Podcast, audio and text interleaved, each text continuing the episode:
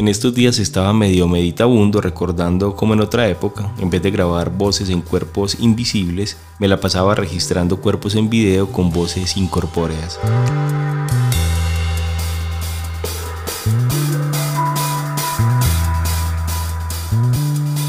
Rememoraba con cierta nostalgia mis días de realizador audiovisual y evoqué uno de esos capítulos documentales que hice para televisión era de una serie que realizaba la productora de la UDA y en la que se exaltaban egresados ilustres del alma mater.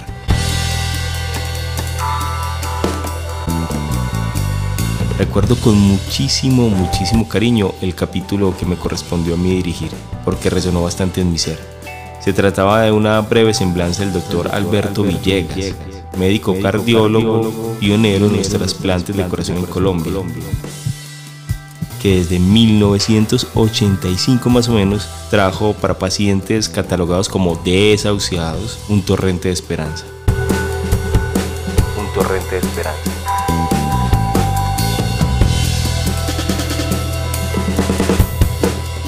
Me quedé pensando un rato largo en eso y también recapitulé ahí anclado a lo que ya estaba devorando con el doctor Alberto Villegas, un icónico episodio de la serie televisiva Mentira la Verdad, esa serie argentina, en donde aprovechándose de los problemas coronarios desarrollan el tema de la otredad. La otredad.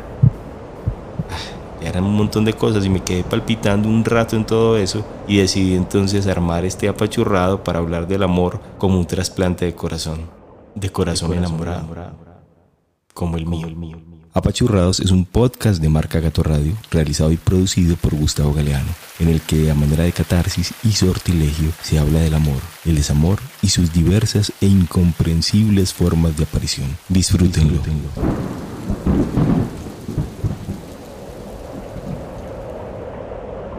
Cuando uno está enamorado, poquito o mucho, pero cuando se está enamorado, podemos decir que de un modo muy práctico, entre otras culturalmente heredado, pero práctico y cruelmente funcional, pareciéramos que actualizáramos la vieja idea por medio de la cual pensamos que el sentido de las cosas está en el valor que le damos a las cosas en sí, y no en el valor que tienen las cosas en sí mismas. Es decir, cuando nos enamoramos, muchas veces el valor que tiene esa cosa de la que nos enamoramos esa cosa en términos más tiernos eh, son el susodicho o la susodicha. Se consolida por el valor que nosotros mismos les damos y no por el que la cosa en cuestión revela tener per se.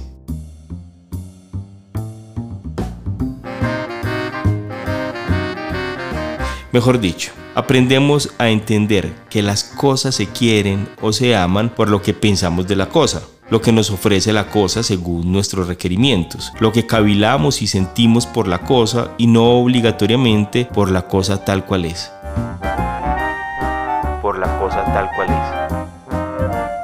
De cierto modo nos armamos una ficción del otro, una inventiva muy eficaz que nos puede conducir a un rápido entusiasmo, no sé, erótico emocional, de aprehensión de aquello que deseamos, de hallazgo del supuesto complemento, del encuentro con la media naranja, el alma gemela, o el Jin del Jan, el Batman del Robin, el piano del nostálgico, el astrólogo del psicoanalista, el tarotista del psicólogo, y así pensamos con ligereza que encontrar en el otro lo que nosotros carecemos en sí es la plataforma de la mar. La plataforma de la mar. Así las cosas, con el amor el otro no es. Y sí, me refiero a un tipo de amor aprendido que se convirtió en pedagogía de la mar por estos lares y en estos tiempos. En esa manera del amor el otro no es en sí, solo para que con esa negación el susodicho o la susodicha pueda ser apropiado por mí. Y de este modo el yo se totaliza.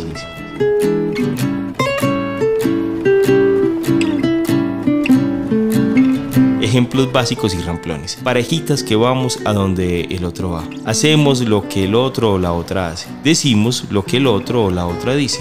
Cantamos lo que la otra canta. Callamos cuando en comunión se calla. Comemos cuando el otro come. Sintonizamos una serie en sincronía con el otro. Pensamos el futuro como lo piensa el otro. Nos vestimos casi como se viste el otro o la otra y nos desvestimos cuando el otro impone sus deseos. Entonces fornicamos como el otro fornica. O fornicamos como aprendimos un día a fornicar y ahora en plena potestad de derechos del ego enseñamos a hacerlo a nuestra manera. Y en este panorama de supuesta completud, todo cuanto se teja por fuera de esta alcoba nupcial del yo con el yo, se le dice infidelidad. Y claro, todo está bien mientras el ego se mantenga soberano, pero asimismo en aquellas parejitas la sublevación a veces hace presencia, entonces el otro se convierte en una amenaza. Una amenaza. Y este punto es tan delicado que merecería un apachurrado distinto y más detenido, porque por esa supuesta sublevación y esa supuesta amenaza en la que se convierte el otro, el número de víctimas de aquella hostilidad a la que se le llama amor tiende a subir. Cuando hablo de víctimas, evidentemente me refiero a crímenes, acciones legalmente reprochables, éticamente inconcebibles y humanamente dolorosas que no deberían pasar. Pero bueno, volvamos. Estaba intentando decir que bajo esta onda procedimental se supone que el yo se siente más seguro, logra cierta estabilidad y en apariencia va perfeccionando el mandato contemporáneo de la búsqueda de sentido como sea que entre otras cosas se ha ido forjando como un proceso individual, personalísimo e íntimo, desconociendo dicha intimidad como una verdadera construcción social.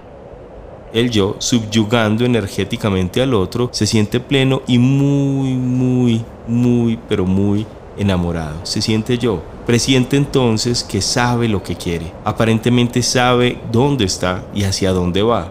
Como hemos aprendido desde hace mucho tiempo, florece el amor cuando se absorbe al otro no importa cuán tierna y delicada sea dicha absorción, para que nazca la flor de la devoción en mí, de algún modo pareciera necesario que se marchitara el otro.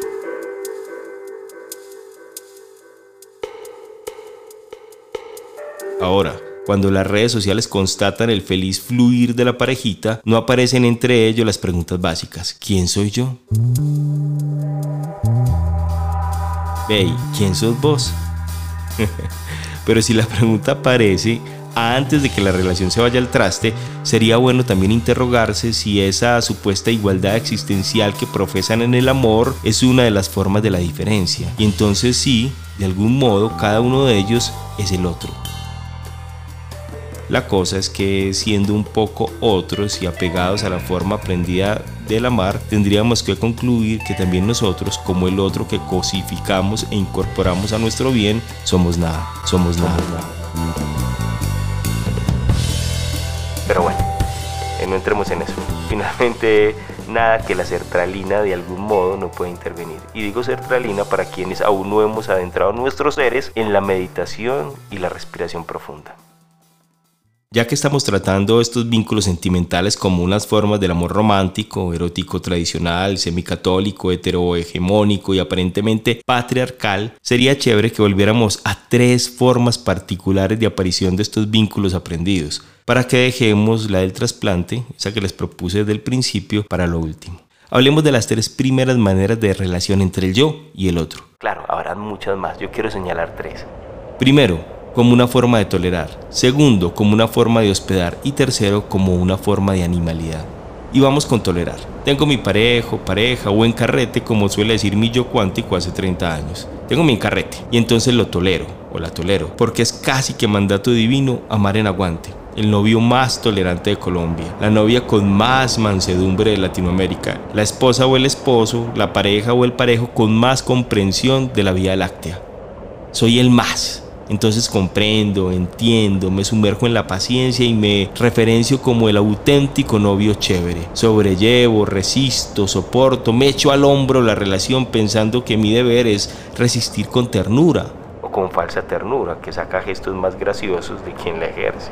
En fin, tolerar, hablando del amor, implica seguir sosteniendo que el otro es un peligro y que entonces el yo tiene en la tolerancia el vasto poder de aguantar del otro lo que sea y ser recompensado por la seguridad que requiere y merece, por su evidente estado de racionalidad, claro, claro, versus el estado irracional, convulsivo, compulsivo, enloquecido y caótico del otro. En definitiva, y dadas esas relaciones medio pichurrias que a veces entablamos sentimentalmente inconscientes, si nos dedicamos a tolerar, es decir, a soportar, siempre tendremos un vínculo de cierto modo negativo en esa relación con el otro, porque tendrá como base el simple aguante. En búsqueda, eso sí, no solo de control, sino de seguridad y por supuesto de mímesis, en donde no abrirse a la diferencia no resuelve la cuestión del otro y solo nos mantiene en la cuestión del yo. Ah, bueno, aunque podremos siempre pararnos en el lugar de la intolerancia y hacer del vínculo hostil una forma de relacionarnos desde la frontera dictadura, que en el fondo promueve unos supuestos preceptos de respeto oficiales. Oficiales.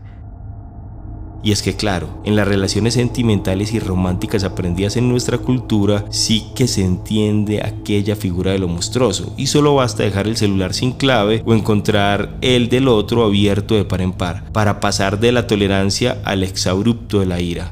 De alguna manera, este salto también nos encaja en el amor que invisibiliza la otredad para reafirmarnos. Y es que las relaciones pasionales y arrebatadas nos permiten vislumbrar en la experiencia fáctica aquello que es incomprensible, insoportable y desencajado.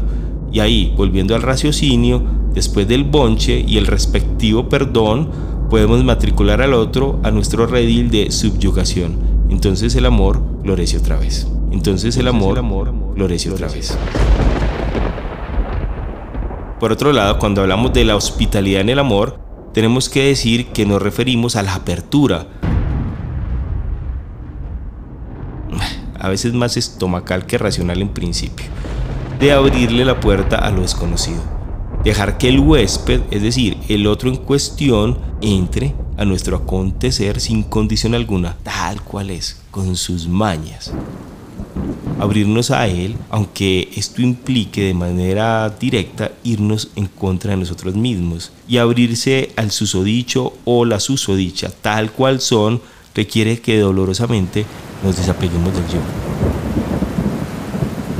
Piensen en eso, desapegarnos del yo para que el otro aterrice en nosotros tal, cual, es.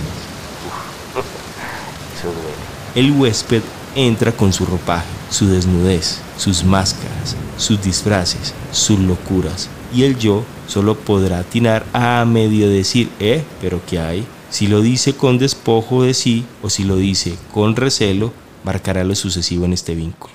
¿Eh? ¿Pero qué hay? Ahora, refirámonos a la cosilla aquella del vínculo desde la animalidad. Lo que algunos filósofos señalan como el asunto del otro radical. Entonces, hablando del amor y nuestra heredada forma de amar, este asunto de lo animal señala que el otro te come, te come. Y no solo en el sentido más espermatozoo posible, sino que de verdad te come y te arrebata el afuera y te arrebata el adentro, te niega del totazo, te desprovee de cualquier condición de ser, te aplasta, te desvanece y si es posible te aniquila emocionalmente, emocionalmente para no entrar en las aniquilaciones físicas. Merecen otro episodio. Para que el yo sobreviva en una relación exitosa, desde esta perspectiva de la animalidad, es necesario que el otro lo llene como si se tratara de un auténtico banquete, como si el otro fuera la cena del amor. El otro termina siendo solo, alimento. Imagínense esa escena alimenticia cuando las dos bestialidades en una relación se sientan en esta mesa cual comensales hambrientos. En esa forma de intentar encullirse, habría que preguntarse entonces quién es quién. Bueno, en fin, un rato largo me quedé pensando en el doctor Villegas y sus innovaciones cardíacas.